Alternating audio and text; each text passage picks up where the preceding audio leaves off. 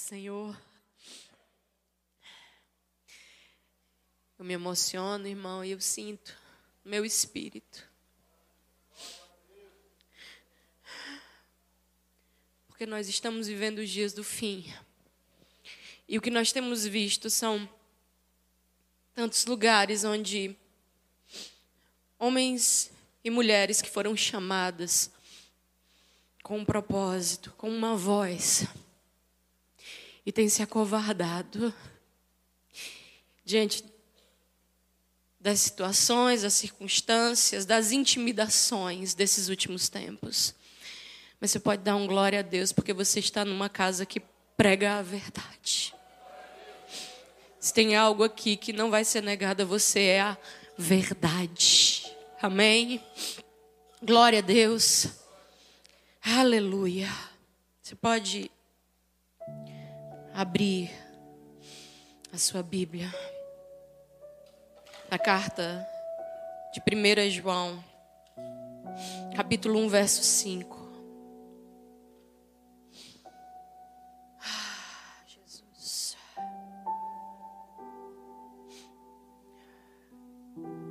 Deixa eu te dizer uma coisa.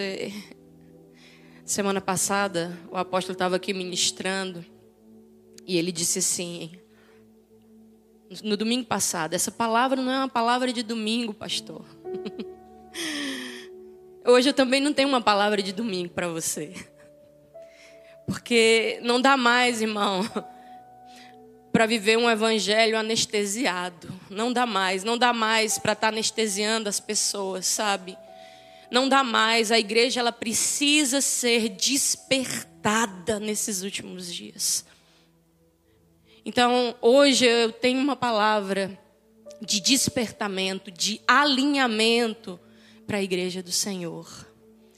E eu, eu oro e peço para que, em nome de Jesus, se hoje ouvirdes a voz do Senhor, não endureçais o vosso coração. Em nome de Jesus. A palavra diz o seguinte em 1 João, capítulo 1, verso 5. Esta é a mensagem que dele ouvimos e transmitimos a vocês. Deus é luz, nele não há treva alguma. Amém?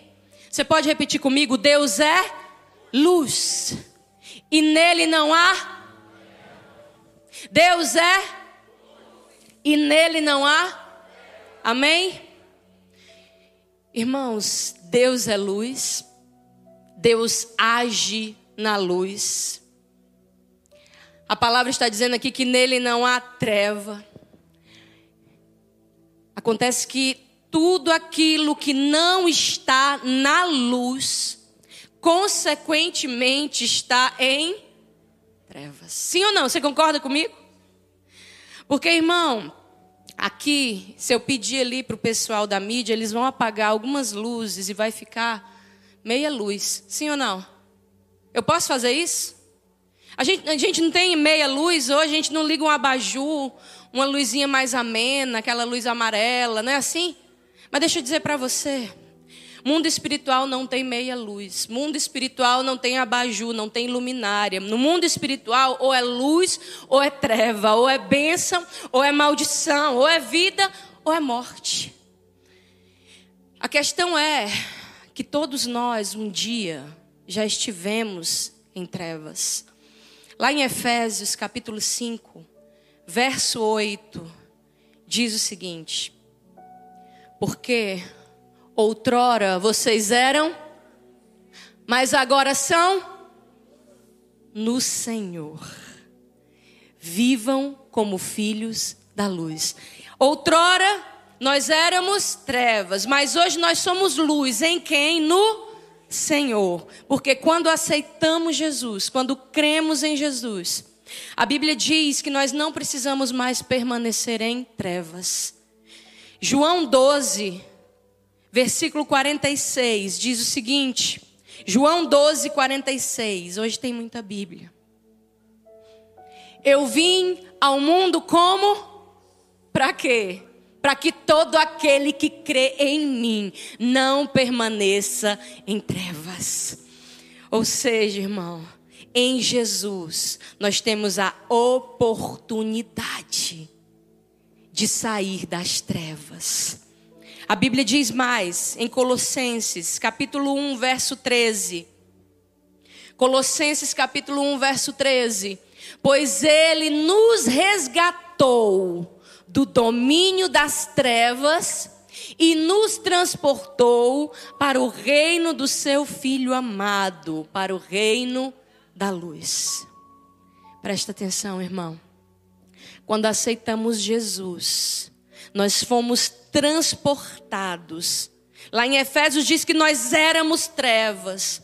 Mas quando nós aceitamos Jesus, nós somos transportados do reino das trevas para o reino da luz. Sabe o que é isso no mundo espiritual? É mais ou menos assim. Vamos figurar isso. No dia 25 de julho de 2009, eu cheguei na igreja lá na Aldeota, depois de uma tentativa de suicídio, depressiva. Naquela noite, eu aceitei Jesus como Senhor da minha vida. Isso no mundo físico. Agora, sabe o que aconteceu no mundo espiritual? No mundo espiritual, naquele instante em que eu estava ali, sentada com o apóstolo Zé Pedro, a pastora Elza, naquele cantinho da igreja, chorando. Naquele mesmo instante, nas regiões celestiais, o caminhão da transportadora do céu encostou lá no reino das trevas. O anjo desceu e disse assim: Eu vim buscar a Chara. E os demônios que amarravam a minha vida disseram assim: Não, ela é nossa. Aí ele tirou um papel e disse assim: Não mais. Porque hoje ela firmou um compromisso com o Senhor. Eu estou aqui porque eu vou transportar ela das trevas para o reino da luz, porque o nome dela está escrito agora no livro da vida, e toda cédula de condenação que havia contra ela foi rasgada. Meu irmão. Aleluia! Naquele instante eu estava lá na igreja, no mundo físico, enquanto no mundo espiritual eu estava sendo transportada. E aqui no mundo físico, naquele instante, naquele exato instante, a depressão saiu, a ansiedade saiu, o medo saiu, a tristeza saiu, o vazio saiu e eu comecei a sorrir. Eu olhei para o pastor e disse: O que, que o senhor fez? Ele disse: Eu não fiz nada. Foi o Espírito Santo ele está dentro de você agora. E aquilo que estava morto, agora voltou a ter vida. O teu espírito que estava morto em trevas, em delitos e pecados, voltou à vida. E agora você pode se relacionar com Deus, adorar a Deus, sentir a presença de Deus. Oh, irmão. Aleluia. Então, quando se fala de luz e trevas, nós estamos falando de dois reinos. Você concorda comigo?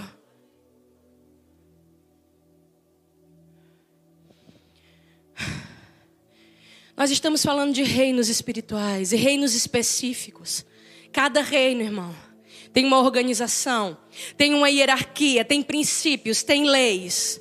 Cada reino tem um rei, um príncipe, autoridade, sim ou não?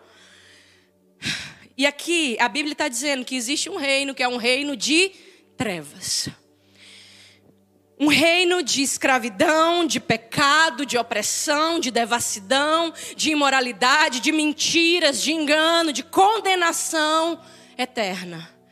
E esse reino é governado pelo príncipe desse mundo. O príncipe das potestades do ar, como a Bíblia fala. Agora deixa eu te perguntar uma coisa. Você sabe por que, que Satanás é chamado de príncipe? Porque só existe um rei. Aquele que é Rei dos Reis e Senhor dos Senhores, cujo nome está acima de todo nome, e diante desse nome, um dia, e muito em breve, todo joelho vai se dobrar e toda língua vai confessar que Ele é Senhor.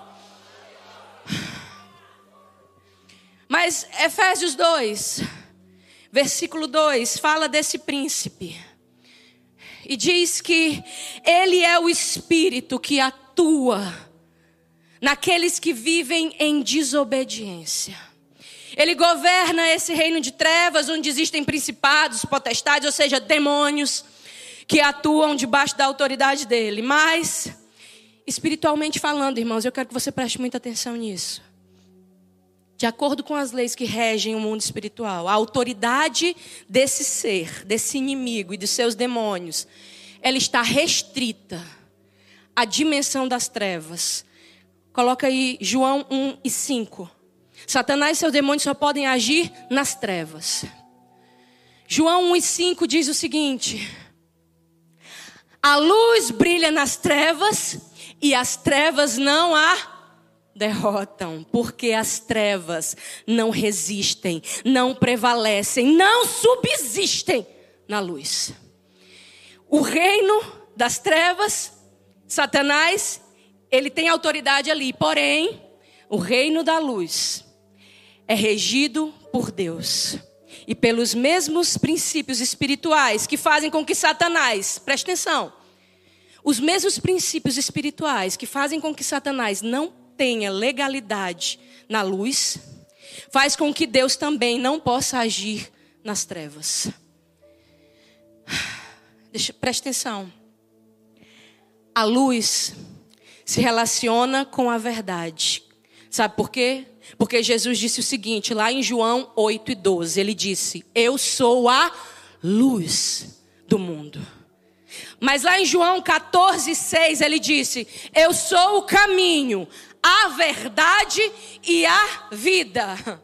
Então, a luz se relaciona com a, com a verdade, amém? E as trevas se relacionam com a mentira. Lá em João 8,44 diz: Vocês pertencem ao pai de vocês, o diabo, e querem realizar o desejo dele. Ele foi homicida desde o princípio, não se apegou à verdade, pois não há verdade nele. Quando mente, fala sua própria língua, pois é mentiroso e pai da mentira. Se o príncipe desse reino é mentiroso, é pai da mentira, os seus súditos, como ele está dizendo aqui, pertencem ao Pai e querem desejar, realizar o desejo dele. Meu irmão, o que, é que eu quero dizer? Eu só queria trazer esse breve entendimento, isso foi uma introdução. Para você entender, para nós entendermos hoje, como igreja, que não dá mais para brincar de ser crente. Irmão, tudo o que passa da verdade, tudo que não atinge a verdade, não pertence à luz, não está na jurisdição de Deus está, portanto, nas trevas, sob o domínio do diabo. Porque, irmão, não tem justificativa, não tem argumento. Aquilo que não é verdade é mentira. Não importa, irmão, sabe qual é o nosso problema? O nosso problema é que a gente começa muito radical. Eu estou falando de mim. Irmão, eu comecei muito radical. Por quê? Porque mentir sempre foi um problema para mim.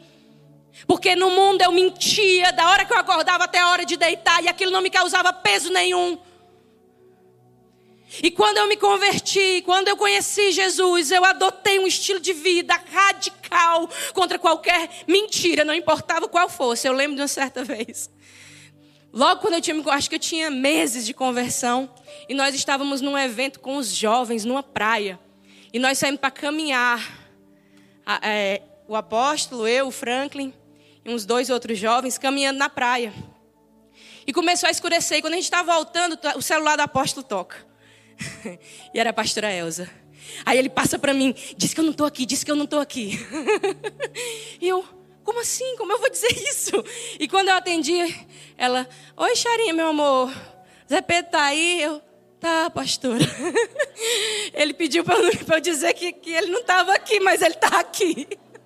Irmão, eu, eu não podia mentir, fosse para quem fosse e o que fosse. Mas sabe qual é o problema, irmão? Com o passar do tempo, a gente se acomoda. A gente começa a normalizar algumas coisinhas pequenas. Não, isso aqui não vai fazer mal. Não, isso aqui não, não, isso aqui é besteira. Não, isso aqui é uma brincadeira. Irmão, se não é verdade, é mentira. Não importa se é grande ou pequena. E se, se é mentira, não importa o quão banal ela seja, ela está debaixo da legalidade do pai dela. Você consegue entender isso? Então, o que me impulsionou a essa palavra hoje foi o fato de identificar uma das maiores estratégias do inimigo para esses dias no meio da igreja. Que estratégia é essa, pastora? Manter as pessoas aprisionadas na dificuldade de andar na luz. De andar na verdade, irmão. Sabe, isso é bíblico. É, estamos vivendo esse tempo que é a era do engano. Estamos vivendo os tempos do fim, quer você acredite ou não. E o anticristo, irmão, que a Bíblia fala, ele ainda não foi revelado, ele ainda não se manifestou, mas o espírito do anticristo está atuando nesse tempo. Por quê? Porque esse espírito não é uma pessoa simplesmente, esse espírito é uma atmosfera é uma atmosfera de engano, regada por imoralidade, promiscuidade, violência, divisão, polarização. É o que nós estamos vendo hoje, irmãos. Você concorda comigo ou não? Então, essa atmosfera gerada tem, sabe, cegado o entendimento de muitos dentro da igreja. Pessoas que, que têm, sabe, enganado, não simplesmente sendo enganados, mas elas estão enganando a si mesmas. Sabe? Então, Pessoas que frequentam a igreja, que confessam Jesus, que são batizadas, que são transportadas, irmão, porque quando você aceita Jesus, quando você confessa, quando você crê, a Bíblia é muito clara, ele te transporta desse reino de trevas, ele te arranca desse lugar e ele te dá uma oportunidade de estar em outro ambiente, debaixo de outra atmosfera. Mas as pessoas, elas têm dificuldade, porque elas são transportadas das trevas para a luz, mas elas não andam na luz. Elas não andam na verdade, elas não andam na liberdade que Jesus comprou na cruz para elas. Em 1 de João, capítulo 1, verso 6, diz o seguinte: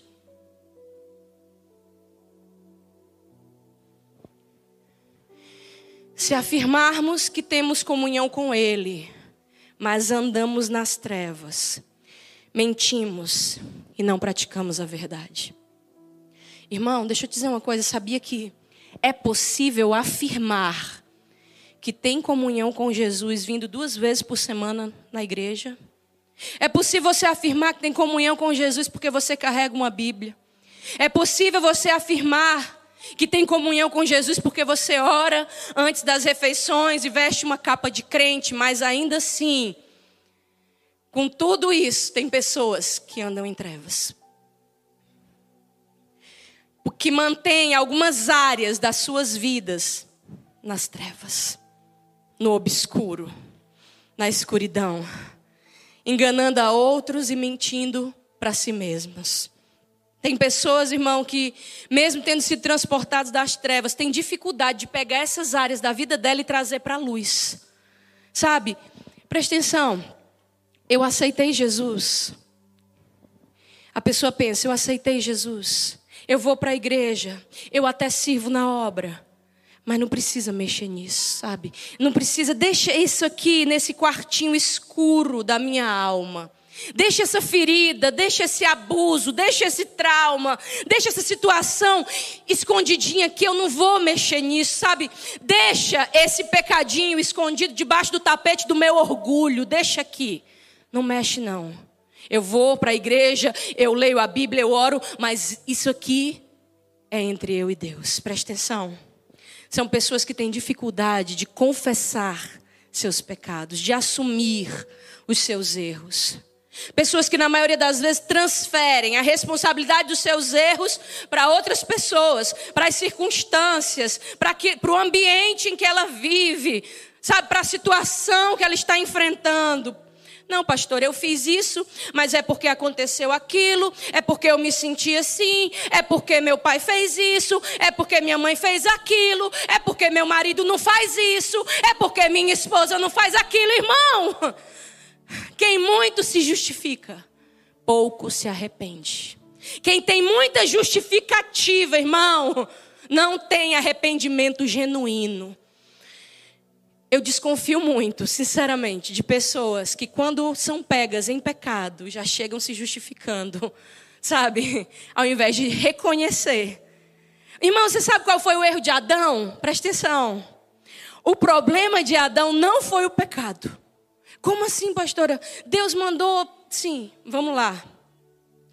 Se, o que, é que você acha? Que se quando Deus tivesse chegado no jardim, naquela viração do dia, quando ele chamou Adão, quando Adão veio, e ele perguntou: Você comeu do fruto que eu disse para que você não comesse? Irmão, presta atenção, o que, é que você acha? Se naquele instante Adão tivesse feito como Davi fez, tivesse lançado aos pés do Senhor em prantos, em lágrimas e dissesse: Eu comi, Senhor, eu pequei contra ti, Senhor, me perdoa, Senhor, não retira de mim o teu Santo Espírito, não me lança fora da tua presença. Bom, eu acho que teria sido diferente. A questão é que quando Deus chegou e perguntou a Adão, você comeu do fruto que eu disse que você não comesse? Adão olhou. Foi a mulher. E não, não tem mais. Foi a mulher que o Senhor me deu. Ou seja, a culpa é da mulher e por tabela a culpa é sua, Deus, porque foi você que me deu essa mulher. Ha, foi ou não foi, irmão? O que estava intrínseco? O que estava ali nas entrelinhas dessa frase? Adão não reconheceu o erro dele. Irmão, não importa quem te fez pecar, o que te fez pecar. Pecar é uma escolha. Pecar é uma decisão. O diabo não coloca uma coleira no teu pescoço e te puxa. Ele fala palavras que você quer ouvir no teu ouvido. E você é seduzido por aquilo que te atrai.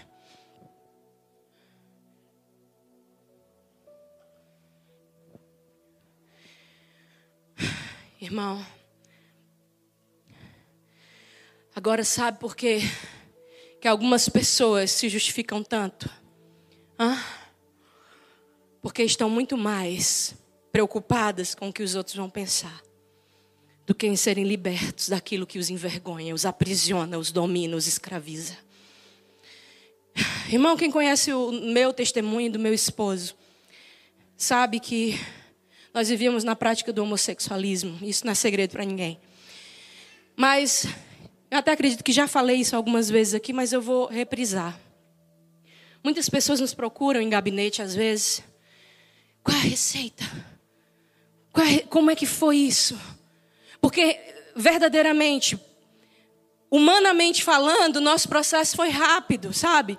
Eu vou resumir aqui só para você entender. Eu me converti em julho de 2009.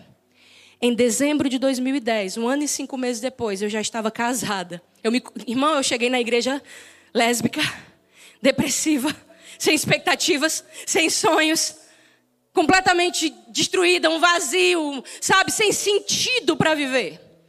E um ano e cinco meses depois, eu já estava casada e já era líder de jovens. Em setembro de 2011, dois anos e dois meses depois da minha conversão, eu, que nunca sonhei ser mãe, que sempre disse para minha mãe que jamais teria filho, já era mãe. Ô irmão, cinco anos depois da nossa conversão, nós fomos ungidos pastores auxiliares desse ministério. E Deus sabe que eu falo isso com temor e tremor. Não para minha glória, não porque eu me acho santa, ou melhor, não, de jeito nenhum. Até sei que sou mais necessitada. E o Senhor sabia o quanto eu precisava dele. O sangue de Jesus tem poder. Deus sabe que eu tenho muitas falhas, eu tenho muitas limitações e tem muitas áreas da minha vida que estão em processo, irmão, a boa obra para mim, para você, para o apóstolo, para qualquer um, independente de cargo, está sendo aperfeiçoada. Então, se eu estou aqui hoje, eu reconheço que toda honra, toda glória, todo louvor é do Senhor, porque até aqui ele me ajudou, ele nos sustentou e tem nos sustentado todos os dias. Foi o Espírito Santo que me convenceu e continua me convencendo da minha necessidade, irmão, de ser transformada, de ser mudada, de ser curada ainda e ser liberta em tantas áreas.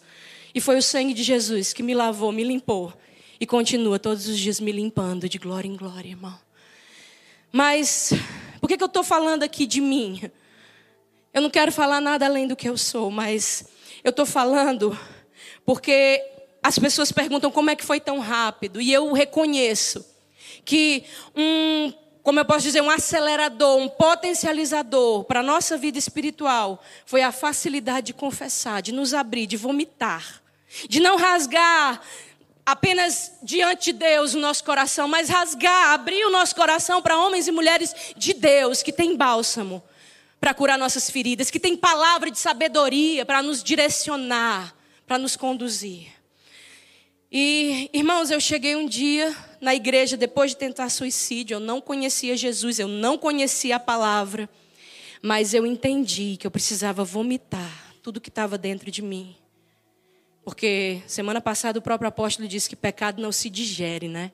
Pecado você tem que colocar para fora e vomitar. E naquela noite, em julho de 2009, lá na igreja da Aldeota, no cantinho ali, eu rasguei o meu coração para o apóstolo para a pastora. Nem conhecia eles. Primeira vez que eu tinha, que eu estava ali sentando com eles, conversando com eles, e eu tive a oportunidade, e o que eu disse foi, pastor, eu sou assim. Eu vivo assim, eu sinto assim, eu tenho esse problema, eu vivo nesse pecado. A minha vida é desse jeito. Irmão, alguém que não conhecia a palavra. E sabe, o que me entristece parte meu coração é ver quantas pessoas, irmãos, estão dentro da igreja e ouvem esse discurso toda quarta, todo domingo, todo sábado lá com os jovens, sabe? E não rompem com esse lugar de trevas. Não conseguem, irmão. Irmão, eu digo isso para a glória de Deus, mas desde aquela noite em que eu aceitei Jesus, debaixo do sangue de Jesus, eu nunca mais me envolvi nem com mulher e nem com homem nenhum que não meu marido. Eu nunca mais, para a glória de Deus, debaixo do sangue de Jesus, violei o meu corpo com masturbação e nada disso. Nunca mais coloquei coisa podre diante dos meus olhos. E tem lutas, tem lutas, mas todos os dias o Senhor é testemunha. Eu tenho fugido da aparência do mal, irmão. Deus sabe disso. E por quê, pastora? Primeiro, porque o Espírito Santo me convenceu e eu sei exatamente de onde ele me tirou. E segundo, porque eu encontrei em Deus um prazer, irmão, que não vale a pena perder por nada nesse mundo. Não tem absolutamente nada que vai te preencher, te satisfazer. Não tem noite de sexo, não tem droga, não tem bebida, não tem nada que vai te satisfazer como Jesus pode te satisfazer. Não tem relacionamento doentio nenhum que vale a pena.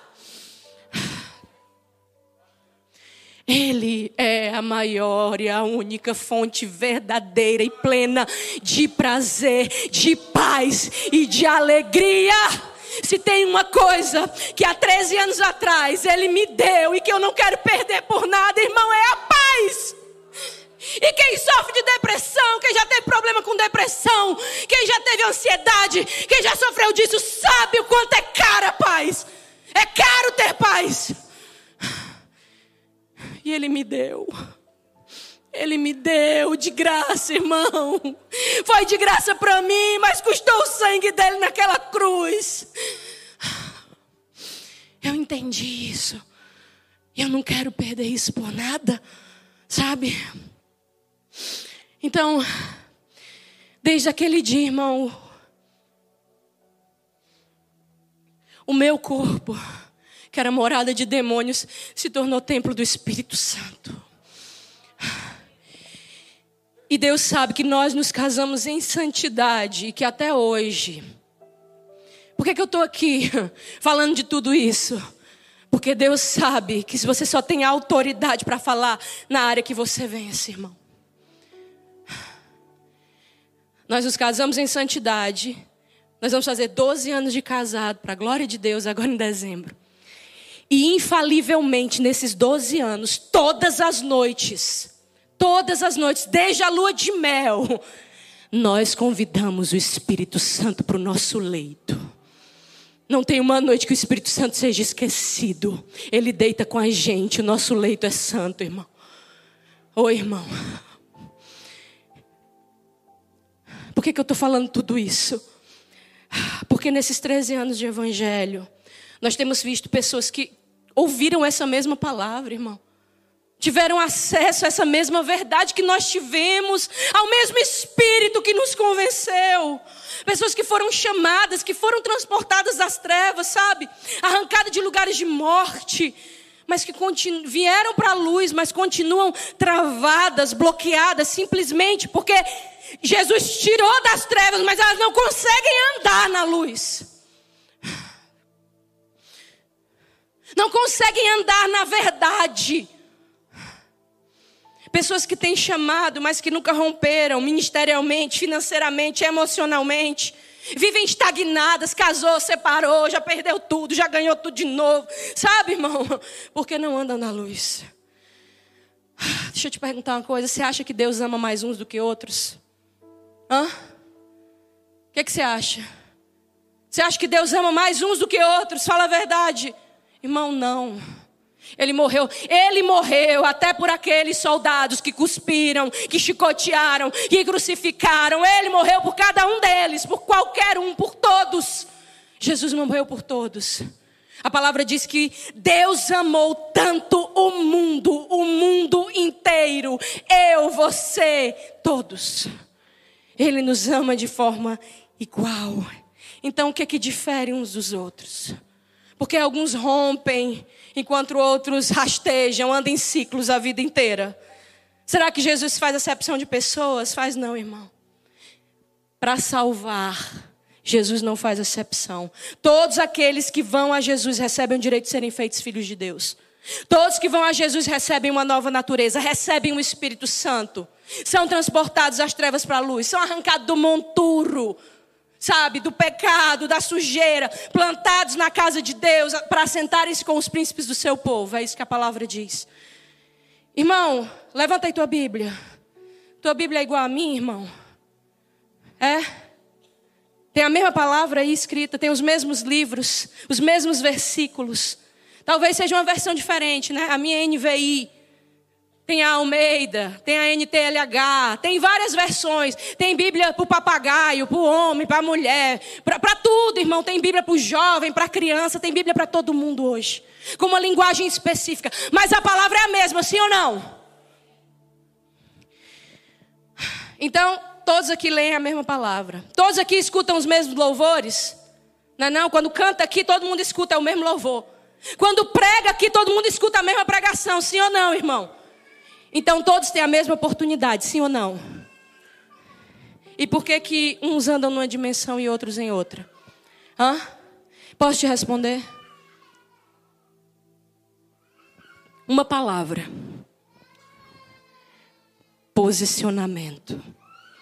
O que muda não é o que sai daqui. O que muda é o que você faz com o que sai daqui. Porque existem uns que têm coragem de fazer o que outros não têm. Existem uns que tomam decisões que outros não tomam, que renunciam coisas que outros preferem não renunciar, que agarram oportunidade que outros deixam escapar. Existem pessoas que têm coragem de vomitar o que outros ficam ruminando. Irmão, tu sabe o que é ruminar? É quando o alimento volta, vem bem aqui, ó. Já sentiu a comida voltando, vindo bem aqui, ó. Ao invés de cuspir, tu mastiga e engole de novo. Ruminar é isso, é engolir o vômito. Sabe, é como se o Espírito Santo viesse, gemesse, falasse, causasse cólicas intestinais, sabe, aqui no teu estômago e, e a comida quer voltar, o pecado quer voltar, mas você respira fundo, engole e finge que não fez nada, que não tem nada e continua seguindo a tua vida normalmente. Resistindo ao Espírito Santo, porque quem tem o Espírito Santo sabe quando peca. Sabe. Não adianta, irmão, fingir que não escuta, que não sente. Quem tem o Espírito Santo sabe quando está pecando ou quando está prestes a pecar. Sabe. Agora preste atenção. Jesus nos escolheu. A palavra diz lá em João 15, 16 que não fomos nós que escolhemos Jesus, foi Ele que nos escolheu. Ele nos escolhe, Ele nos chama, Ele nos separa, nos limpa, nos dá novas vestes. Mas preste atenção, no final de tudo, somos nós que escolhemos que posicionamento nós vamos ter, que resposta nós vamos dar para aquilo que Ele nos oferece. Sabe, somos nós que escolhemos aonde nós vamos chegar. Ele nos transporta das trevas para a luz, mas somos nós que decidimos se vamos andar na luz ou voltar para as trevas. Efésios 5 e 8 diz o seguinte: nós já lemos o versículo, mas eu vou continuar aqui. Efésios 5 e 8: Porque outrora vocês eram trevas, mas agora são luz no Senhor. Aí Paulo diz: Pois se antes vocês eram trevas e agora vocês são luz, vivam como filhos da luz. Vivam aquilo que ele chamou vocês para viver. Sabe, vocês eram trevas, vocês receberam a oportunidade de ser luz, a escolha é sua. Escolha viver como filho da luz, andar na luz. Coloca o próximo versículo, versículo 9. Pois o fruto da luz consiste em toda bondade, justiça e verdade. O próximo. Aprendam a discernir o que é agradável ao Senhor. Não, presta atenção, irmão, o próximo aí. Não participem das obras infrutíferas das trevas, antes exponham-nas à luz. Presta atenção. Ele não está dizendo aqui não pratique. Ele está dizendo nem participe. Sabe, ele está dizendo nem comungue, nem assista, nem escute, nem siga, nem curta o que? As obras infrutíferas das trevas. Não participe disso. Por quê? Próximo versículo. Porque aquilo que eles fazem em oculto, até mencionar é vergonhoso mas tudo que é exposto pela luz torna-se visível, pois a luz torna visíveis todas as coisas. Irmãos, preste atenção. Tudo que é feito em oculto, tudo aquilo que temos vergonha de expor para os nossos líderes, que fazemos escondido dos nossos pais, dos, do cônjuge, tudo que está em trevas, e o que está em trevas está no escuro, está na legalidade de Satanás. Ao longo desse tempo temos visto pessoas que têm tudo, irmão, para decolar em todas as áreas da vida. Tem tudo para ser próspero. Tem tudo para ter um casamento abençoado. Tem tudo para ter um ministério frutífero. Mas são pessoas que estão amarradas. Por quê? Porque estão mais preocupadas em serem santos diante dos homens do que ser santo diante de Deus. E eu preciso alertar a igreja desse mal. Por quê? Porque nós temos visto, irmão, nós temos visto. Nós que atendemos em gabinete, nós temos visto a destruição que isso tem causado no seio da igreja. Nós que acompanhamos jovens, que acompanhamos casais, nós temos visto a destruição, a devastação que esse engano tem causado na igreja. Porque, irmão, todo princípio que você quebra, presta atenção, por mais escondido que você faça, por mais tempo que demore, um dia vai quebrar você. Porque tudo. A Bíblia é muito clara, lá em Gálatas, tudo. Absolutamente tudo que o homem semear, ele vai colher. Escuta isso. Certa vez eu atendi uma pessoa, uma mulher jovem, bonita, inteligente, que foi casada durante 20 anos. Preste atenção, viu, na história. Como eu já disse, nós não expomos pessoas, mas nós expomos situações para trazer, para despertar a igreja, essa pessoa, irmão, casou com o primeiro namorado. Conheceu esse namorado na adolescência. Aonde, pastora? Num bar, numa boate? Não, na igreja. Primeiro namoradinho na igreja, sentadinho no banquinho da igreja, segurando na mão, só se vendo nos cultos. Final de semana, na semana, de noite, ficava ali um pouquinho, o pai mandava embora, ia embora. Presta atenção, irmão. Nasceu na igreja, namorou na igreja, casou na igreja, teve filhos, apresentou na igreja, serviu na igreja. Deixa eu dizer uma coisa, irmão, pode passar a vida toda na igreja, mas se deve alguma coisa para as trevas, um dia a conta chega. Não importa onde esteja. 20 anos depois de casar, sem motivo aparente, de forma súbita, surpreendente, a mulher descobre uma traição. do marido. Um caso já de anos com outra mulher e ela nunca imaginou. E depois de muito sofrimento, vai, volta, briga, discute, chora, separação, divórcio, o homem vai embora, casa com a outra pessoa, constitui outra família. E eu estava atendendo aquela pessoa e quando, enquanto eu estou atendendo, eu fico orando em espírito, pedindo, Senhor, e o que é Jesus? O que, é que eu tenho que dizer para essa pessoa? E aí ela para, olha para mim e diz, pastora, o que aconteceu? E eu aqui em espírito orando e pedindo discernimento ao Senhor. E ela continuou: Nós nos amávamos, nós sempre servimos na igreja, nós fomos fiéis nos dízimos, nós levamos nossos filhos para a igreja. O que que aconteceu, pastor? Eu olhei para ela e disse: Eu vou lhe fazer só uma pergunta. E eu perguntei: Vocês casaram em santidade? Ela baixou a cabeça e disse: Não. Então eu não tenho mais nada a dizer. Sabe por quê, irmão? Quantos testemunhos de divórcio dentro da igreja, simplesmente porque as pessoas casam em pecado e acham que quando chegar naquele dia, depois de fornicar anos, quando chegar naquele dia diante do altar, que o pastor colocar a mão ali, estender a mão, a mão do pastor vai anular toda a sujeira, toda a podridão, toda a impureza, todos os pecados. Não anula. A única coisa que perdoa pecados é arrependimento seguido de confissão.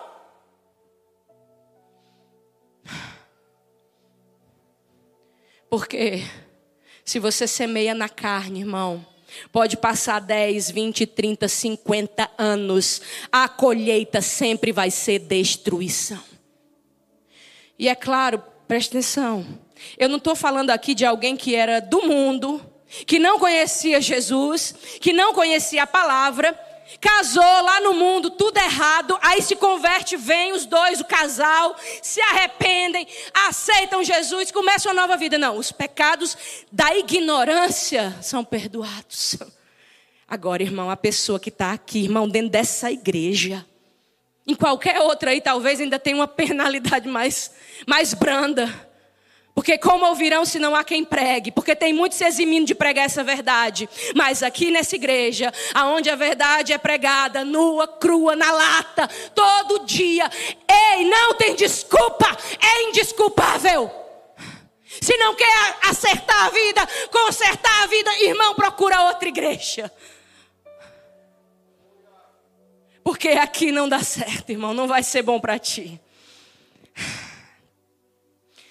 Irmãos, nós já vimos, eu gosto de, de testemunhos nesse caso, não é que eu gosto. Mas eu gosto de apresentar testemunhos porque traz para a nossa realidade, para você entender o nível. Porque, irmão, tem pessoas que Jesus tira do fundo do poço, de situações humanamente impossíveis. Irmão, pensa aí no endemoniado gadareno. Lá nos sepulcros.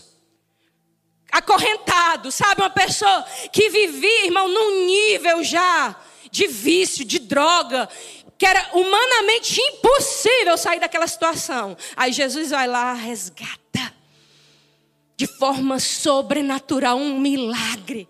A pessoa vem para a igreja, irmão, igual o endemoniado gadareno. Um dia estava lá no trilho, igual um mendigo, todo mijado, todo sujo. No outro dia está sentado na igreja, banhado, segurando a Bíblia, dizendo: Pastor, eu quero servir. Pastor, eu estou aqui. E glória a Deus, vem. E aí a gente acolhe, porque Jesus escolheu, Jesus chamou, sabe? Jesus convenceu, a pessoa vem. Começa a servir na obra, uma bênção, arruma emprego, faz curso, sabe? E, e se consegue se profissionalizar, abre uma empresa. E está indo bem, irmão. Aí faz curso de noivo, encontra uma pessoa na igreja, casa, tem filho, prospera, lindo, uma bênção, irmão. Aí de repente de repente, irmã, de repente, a pessoa se desvia. Não vê mais no culto, não aparece mais, não está mais. Quando sabe, já está se separando, já está adulterando, já está fazendo um monte de coisa errada. Se separa. Sabe, Satanás vem para matar, roubar e destruir. Por quê? Presta atenção. Porque estava na igreja ouvindo a mesma palavra, esse mesmo discurso aqui. E se libertou verdadeiramente das drogas, do vício. Se libertou de algo que era visível, que era notório diante dos homens, mas existiam coisas das quais ele precisava se libertar que ninguém podia enxergar. Sabe? Coisas que homens não viam, não sabiam. Acontece que Hebreus 4 e 13 diz, irmão, nada em toda a criação está oculto aos olhos de Deus. Tudo está descoberto e exposto diante dos olhos daquele a quem havemos de prestar contas. E esse homem, ao invés de confessar, de pedir ajuda, de rasgar o coração, eu não estou dizendo que às vezes não é uma maldade em si, mas é, um, é uma mentira, é um engano dizer, eu vou resolver isso sozinho. Eu posso resolver sozinho. Não, eu não preciso, sabe, me expor. Eu vou, vai dar certo. Eu vou vencer. Eu vou vencer. Irmão, só falar que vai vencer não vai mudar a tua vida. Entenda uma coisa. De uma vez por todas, em nome de Jesus. Todo segredinho que você tem é um ás na manga do diabo contra a sua vida. Em qualquer área da sua vida, irmão. Ei, Satanás não é onisciente, ele não pode ler os nossos pensamentos, mas ele observa todos os nossos movimentos, todas as nossas expressões faciais, os nossos olhares. Ei, ele sabe o que, que a gente assiste, o que a gente lê, o que a gente fala, para onde a gente olha, o que a gente acessa, o que a gente curte.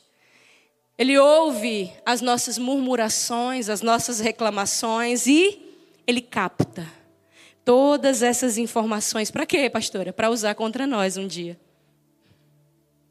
Por isso, tudo que está em trevas, obscuro, a nossa vida secreta, sabe, atitudes e comportamentos que nós escondemos dos outros, são de interesse especial do diabo. E não apenas pecados, presta atenção, fraquezas, feridas. A quantidade de pessoas, irmãos, que são tentadas no homossexualismo dentro da igreja, pessoas que nunca viveram a prática do homossexualismo, mas vivem uma guerra interna. Às vezes por causa de um abuso na infância, por um trauma, às vezes sem nenhum motivo aparente, mas vive aquela guerra a vida toda, mas por vergonha.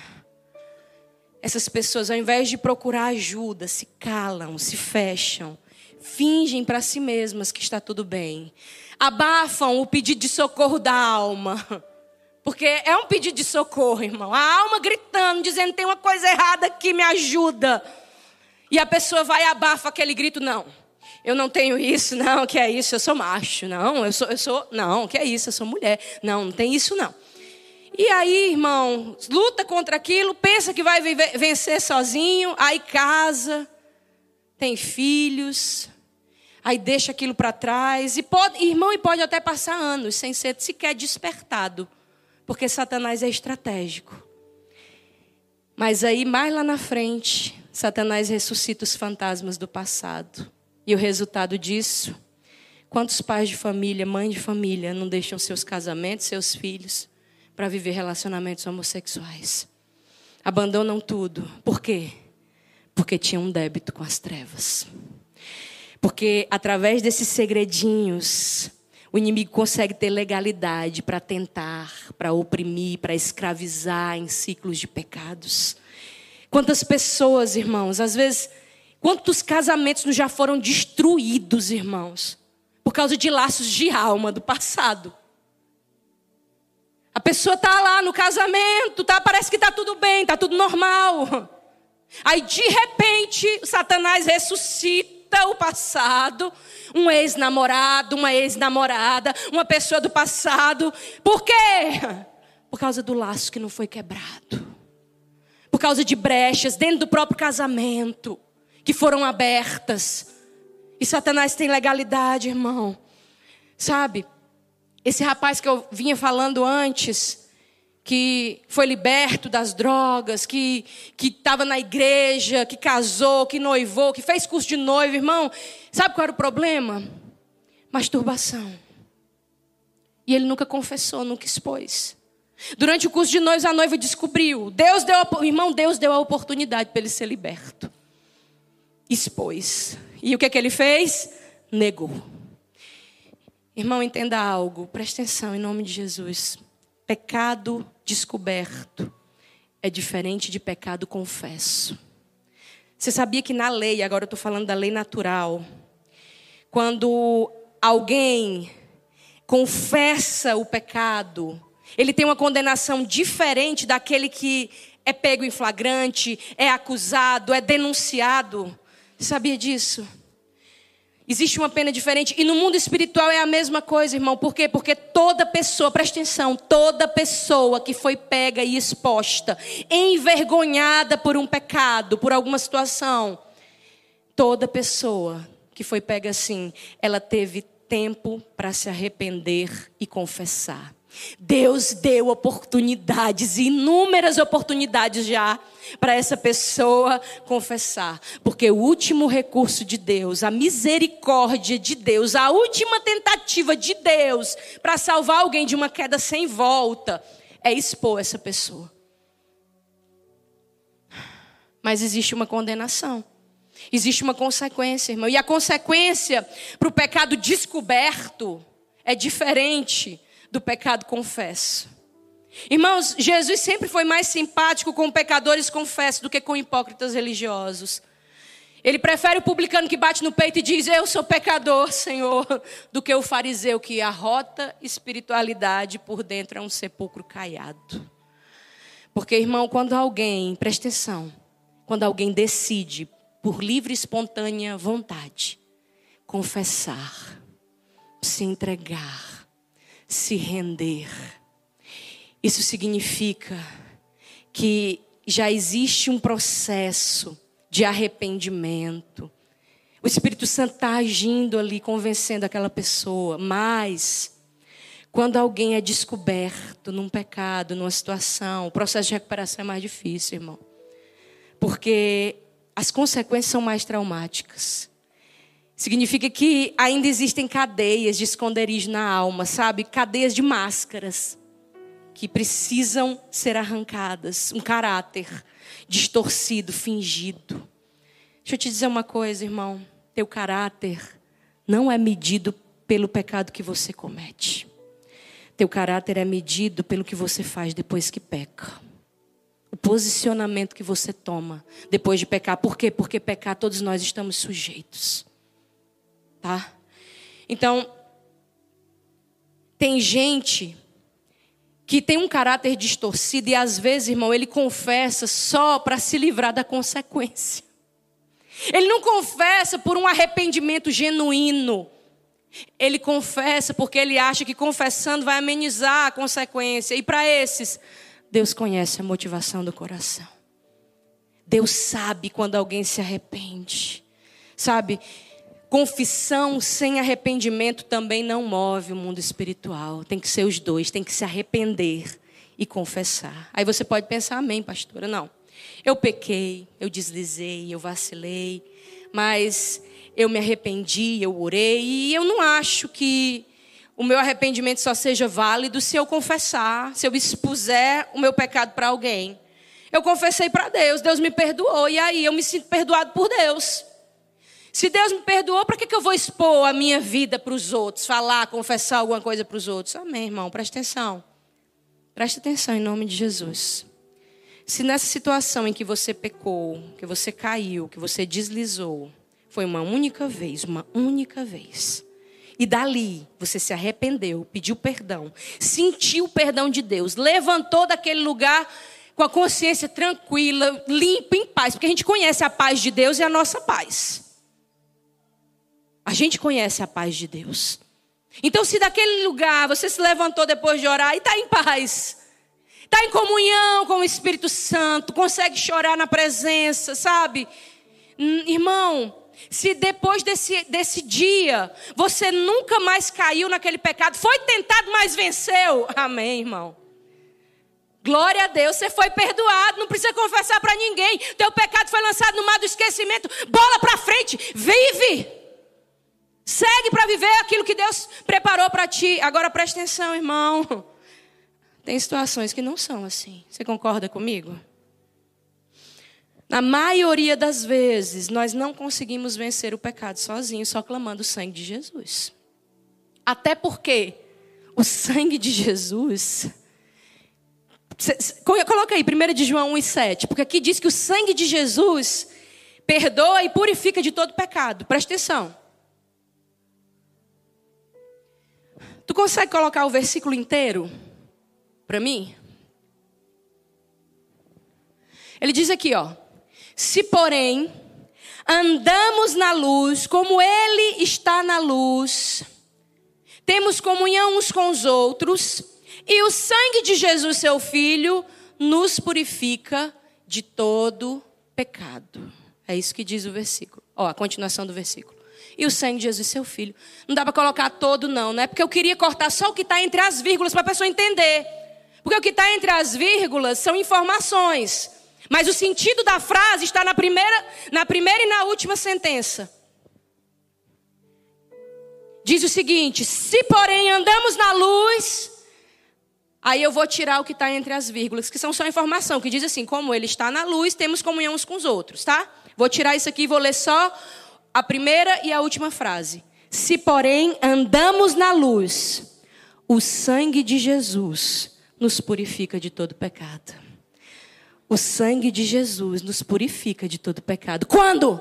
quando andamos na luz. Se andamos na luz, se andamos na verdade. Você está vendo ali?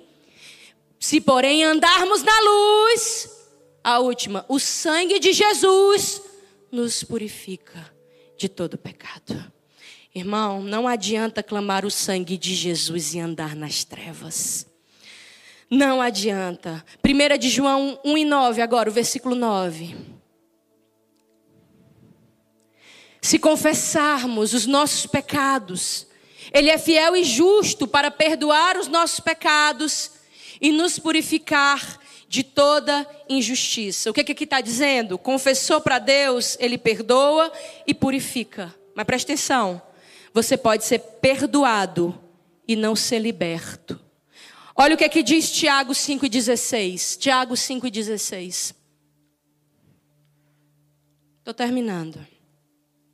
Portanto, confessem os seus pecados uns aos outros e orem uns pelos outros. Para quê? Para serem curados. A oração de um justo é poderosa e eficaz. Confessar para Deus gera perdão. Confessar para homens e mulheres de Deus gera cura. Tem áreas que você não precisa de perdão, você precisa de cura. Para que você não venha a ser reincidente. Você consegue entender isso, irmão? Olha o que aqui diz Provérbios 28 e 13. Provérbios 28 e 13. Quem esconde os seus pecados não prospera. Mas quem confessa e os abandona encontra misericórdia. Preste atenção. Quem esconde os seus pecados não prospera. Mas quem confessa e abandona encontra misericórdia. Esconde de quem, irmão? Tu consegue esconder alguma coisa de Deus? Não está falando de Deus aqui. Quem esconde, de quem é que nós podemos esconder as coisas? Do próximo, do marido, da mulher, do pai, da mãe, do filho. De Deus ninguém se esconde. Não tem pecado oculto diante de Deus. Tudo está patente e notório diante dele. Então quem esconde não prospera, mas quem confessa encontra misericórdia. Por quê? Porque a confissão, preste atenção, a confissão transporta essa área doente da sua vida, das trevas e traz para a luz. E na luz, o que é que acontece? Satanás perde a legalidade sobre essa área da tua vida. Vocês estão conseguindo entender isso, meus irmãos? Amém? Por quê? Porque a luz é a jurisdição de Deus. Na luz, quem age é Deus. Meu irmão, não importa quantos anos você tem de crente, quantas horas você ora por dia, não importa o teu cargo na igreja, não importa a tua formação teológica, todos nós, todos nós, temos pontos vulneráveis, suscetíveis à tentação numa área ou outra. E o meu conselho para você nessa noite Não guarde segredos com Satanás. Irmão, a igreja está manca. A igreja está doente, a igreja está se arrastando. A igreja que era para ir contra as portas do inferno não tem força, porque não tem autoridade. Porque está debaixo de uma acusação por causa de pecados mínimos que esconde. Não tem uma voz de autoridade para bradar, para gritar, para se posicionar. Porque está sendo intimidada pelo diabo o tempo todo. Nós, como igreja, precisamos sair dessa posição. Nós precisamos tomar o nosso lugar de autoridade no mundo espiritual. Ele nos colocou assentados nas regiões celestiais. Então vamos sair definitivamente desse lugar de trevas, de prisão, onde nós escondemos as doenças da nossa alma por medo do que vão pensar de mim. Oh, meu irmão. Tem pessoas que se preocupam tanto em decepcionar os outros, em inferir os outros, se preocupam tanto com a imagem, com a reputação diante dos outros. Presta atenção, mas são pessoas que fazem coisas que escondem dos outros diante do Espírito Santo. Essas coisas que não quer que o pastor saiba, que não quer que, que, que a mulher saiba, que não quer que os filhos saibam, faz diante do Espírito Santo, irmão. E isso não causa nenhum constrangimento, sabe? resistem, ferem, entristecem o Espírito Santo. Ei, ele está lá. Ele está lá, e isso deveria ser a maior vergonha, deveria ser o maior motivo para você não cometer um pecado. Não deveria ser se teu marido vai descobrir, se a tua mulher vai descobrir, se teu pai vai saber, se teu pastor vai saber. Não deveria ser o Espírito Santo, meu amigo está aqui, e eu não posso feri-lo, eu não posso traí-lo. Antes de trair o marido, a mulher trai o Espírito Santo. Antes de trair a esposa, o marido trai o Espírito Santo, irmão.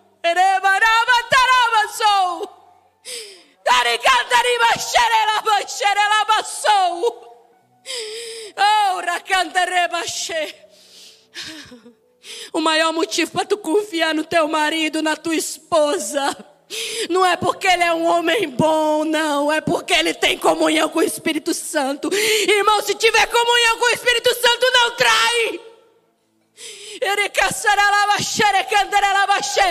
Então deixa de ser burra. Quando teu marido quiser vir para a igreja, se tu não puder, deixa ele vir. Manda ele vir para a igreja. Ei, marido, deixa de ser burro. Não fica levando a tua mulher para viajar todo final de semana, não. Vem para a igreja. Traz teus filhos para a igreja.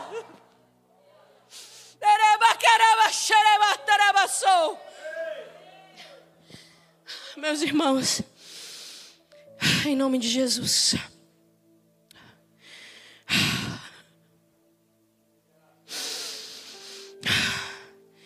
Sai do teu lugar agora e vem aqui para o altar. Cadê o pessoal do louvor?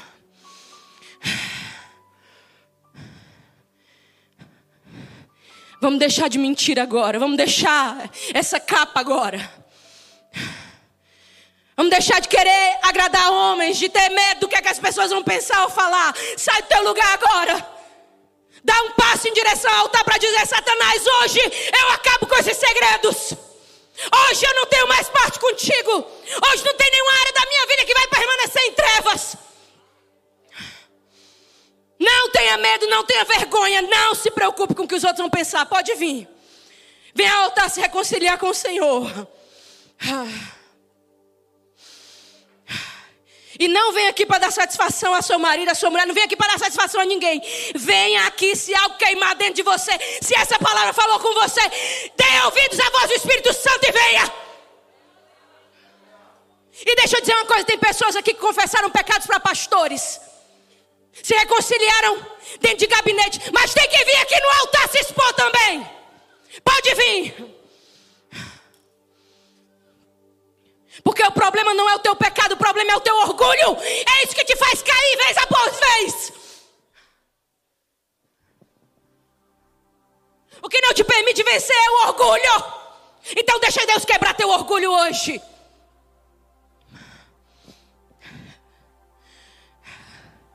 Sabe o que, é que muitas vezes Satanás diz no teu ouvido? Quando as consequências da tua confissão começam a vir à tona, ele diz assim: Você não devia ter contado.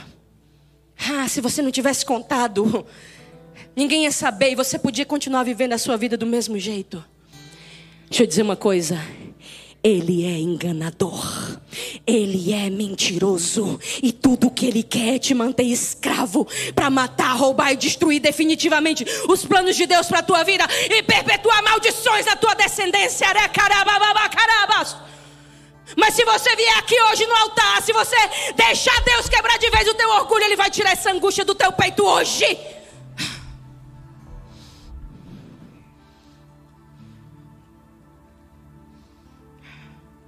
Pode vir, tem pessoas que têm que vir aqui. Venha se reconciliar com o Senhor. A mentira não tem tamanho, irmão. Sabe qual é o maior nível de treva na vida de alguém? Mateus 6, 23 diz assim: ó. Se a luz que está dentro de você são trevas, que tremendas trevas são. Sabe o que isso quer dizer? Se aquilo que você denomina como luz, na verdade é treva, que tremendas trevas são. Porque tem pessoas que estão num nível tão profundo de trevas, tão cegas, que ela está nas trevas, andando nas trevas, vivendo nas trevas, mas ela pensa que está na luz. E por pensar que está na luz, ela não procura mais a luz. Mas na autoridade do nome de Jesus eu te repreendo, Satanás. Você que cega o entendimento dessas pessoas para que não vejam a luz. Eu declaro em nome de Jesus. Fecha os teus olhos aí. Baixa a tua cabeça. Em nome de Jesus, todo demônio que trava a mente das pessoas, que coloca uma venda nos olhos espirituais, que mantém consciências cauterizadas, engodadas na mentira, no engano. Ei, eu te repreendo agora, eu te amarro e eu te expulso. Solta essas pessoas agora, em nome de Jesus. Espírito de engano, de mentira, de imoralidade, de prostituição, eu te amarro agora. Saia em nome de Jesus. E eu declaro das trevas resplandeça a luz que a luz venha consumir, dissipar toda treva em nome de Jesus.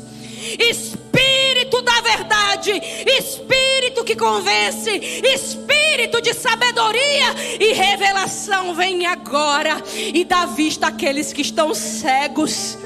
Que não consigamos mais, depois de sair daqui, Senhor, andar em trevas gera em nós um incômodo, um desconforto, uma angústia com a mentira, com o pecado. Ilumina os olhos do nosso coração com a tua verdade. Senhor, gera temor na tua igreja, arrependimento, contrição, quebrantamento. Oh, que o anseio do nosso coração não seja parecer santo diante de outros, mas que o nosso coração queime para ser santo diante de ti, Senhor. Em nome de Jesus. Não vou calar meus lábios.